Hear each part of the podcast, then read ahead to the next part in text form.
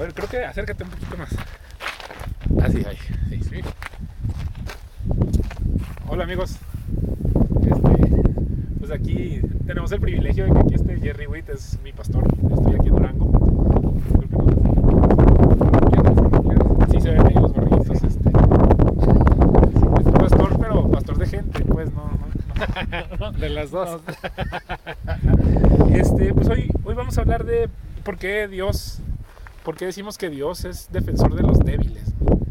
Entonces a mí me acuerdo mucho, hay una enseñanza que me gustó mucho que me enseñó Jerry acerca de las diferencias de los, de los reinos, ¿no? Que hay un reino de los hombres y hay un reino de los cielos. Sí, así es. Entonces, este, pues lo primero sería que si ya llegaste hasta ver este video es porque ya conoces del resto de los videos y hablan de, de cómo solamente pidiéndole al Señor de su Espíritu Santo es como puedes entender estas cosas, ¿no? Entonces, a ver, platícame un poquito de, de, no sé, de la diferencia de los reinos. este. Sí, bueno, este, obviamente en estos dos reinos no son como si fuera, como si estuviéramos hablando nada más de dos países diferentes, ¿no? Ajá. Estamos hablando de, aunque en cada país tiene un valor un poquito diferente, en estos dos reinos que, de los cuales hablamos, en realidad estamos hablando de unos valores que son enteramente diferentes, ¿no? Ah, y todo eso lo vemos como Dios estableció el primer reino que fue con Adán y Eva y estableció algunos valores que transcienden tiempo, espacio, este, eras, todo eso, ¿no? Pero también vemos un, reino que es el reino donde nosotros vivimos fuera de Dios. O sea, fuera de la influencia de Dios. Y es esta otra ah, influencia que experimentamos ah, y, eso, y eso lo vivimos siempre, ¿no? Cuando hay siempre una injusticia, cuando hay este, algo que causa dolor, eh, alguien que quiere aprovecharse. Eh, Y ese es el reino en que nosotros normalmente vivimos, ¿no? Y ya que vivimos en ese reino, eh, se nos hace a veces difícil entender el reino de Dios, ¿no? Sí. Ah, y de hecho, muchas veces pensamos que el reino de Dios está muy lejos, ¿no? Así como que "Ah, pues Dios está haciendo su rollo, nosotros sabemos O a los lo que nosotros". religiosos. ¿no? Ándale, sí, sí, porque no, no entendemos cómo puede aplicar a nosotros ese reino, ¿no? Eh, pareciera como que el reino de los hombres es esta rebelión del ser humano, ¿no? De decir, no necesito a Dios, voy a tratar de buscar mi propia felicidad por mi propia cuenta. Sí. Y luego nos encontramos todas estas cosas que decimos, oye, pero esto es injusto. Sí. O ese engaño que estás haciendo. o-. Y vemos como gente que no se somete a la voluntad de Dios, se le hace muy fácil mentir o inventar su propia justicia. Sí, ¿no? Y ese es, la- digamos, el reino de los hombres. es- Sí, pues de hecho, este, podemos, a lo mejor lo podemos decir, este, todo lo que gobierna el deseo del hombre, ¿no? Ujú. Eh, o- entonces, hay los deseos de Dios, lo que Él instituyó, y luego el hombre tiene sus deseos. Y el hombre, persiguiendo crea al mundo que nosotros vivimos, ¿no? el, el mundo, el reino de los hombres.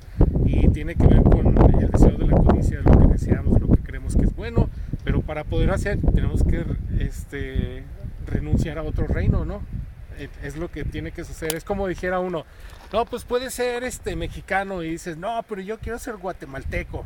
Entonces tienes que desechar tu identidad como mexicano para llegar a ser guatemalteco, ¿no? O Pero se puede, y se puede jugar a la doble nacionalidad ahí. ¿o? No, no, no, no, aquí eres, o de una hora es de, aunque muchos intentan hacer las dos, ¿no?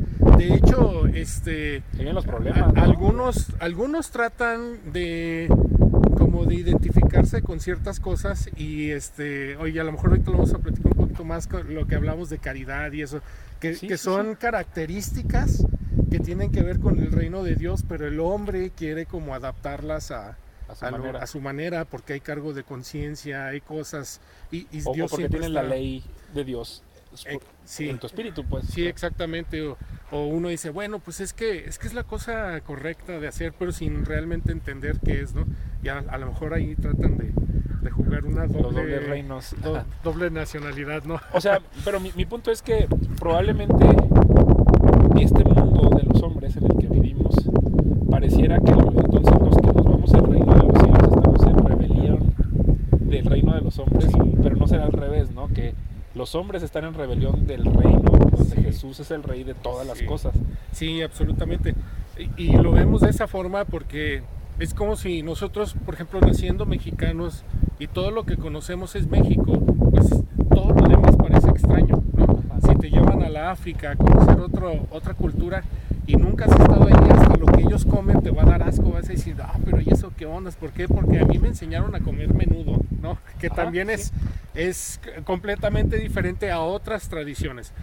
Y, y nosotros, eh, naciendo y creciendo en, en el reino del hombre, eh, cuando nos topamos con las cosas del cielo, pensamos, pues eso es raro, eso es diferente, eso no cabe en lo que son mis valores y mi perspectiva. ¿no? Por ejemplo, este tema de los que los últimos serán los primeros, ¿no? sí, O cuando Jesús dice, este, no sé, em, que, que los más pequeñitos son los más importantes. Sí, sí. Y entonces se nos parece extraño, pues ¿por qué no? Sí, o, sí, sí.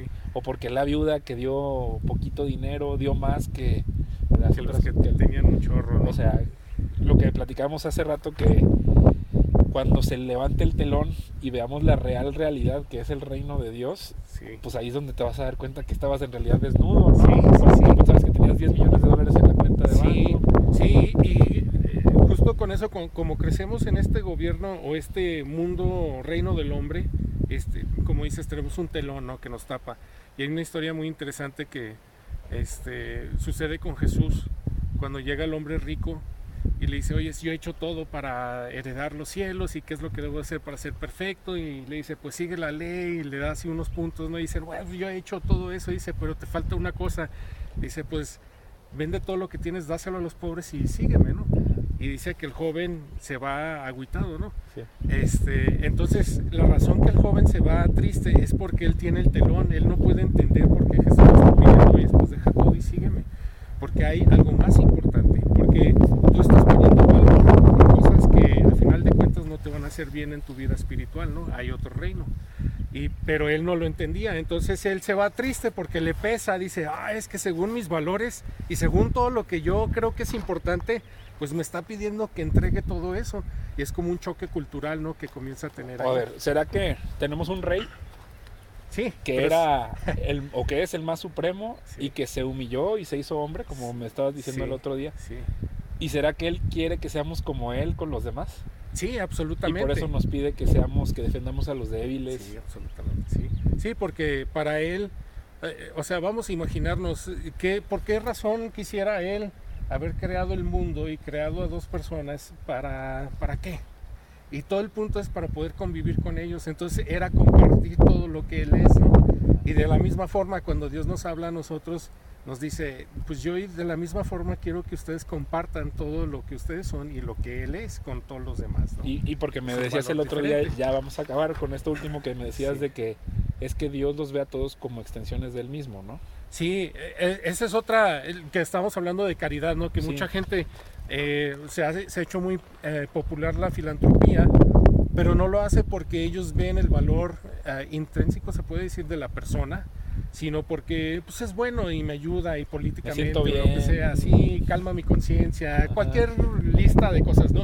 Pero en realidad Dios Soy pide que, ándale, Dios pide que hagamos esto porque Él tiene un valor, Él, él ha puesto un valor sobre cada persona que, que lo lleva a amar a esa persona. Entonces Él cuando te dice, defiende al débil, este, ama al, al pobre, da al pobre.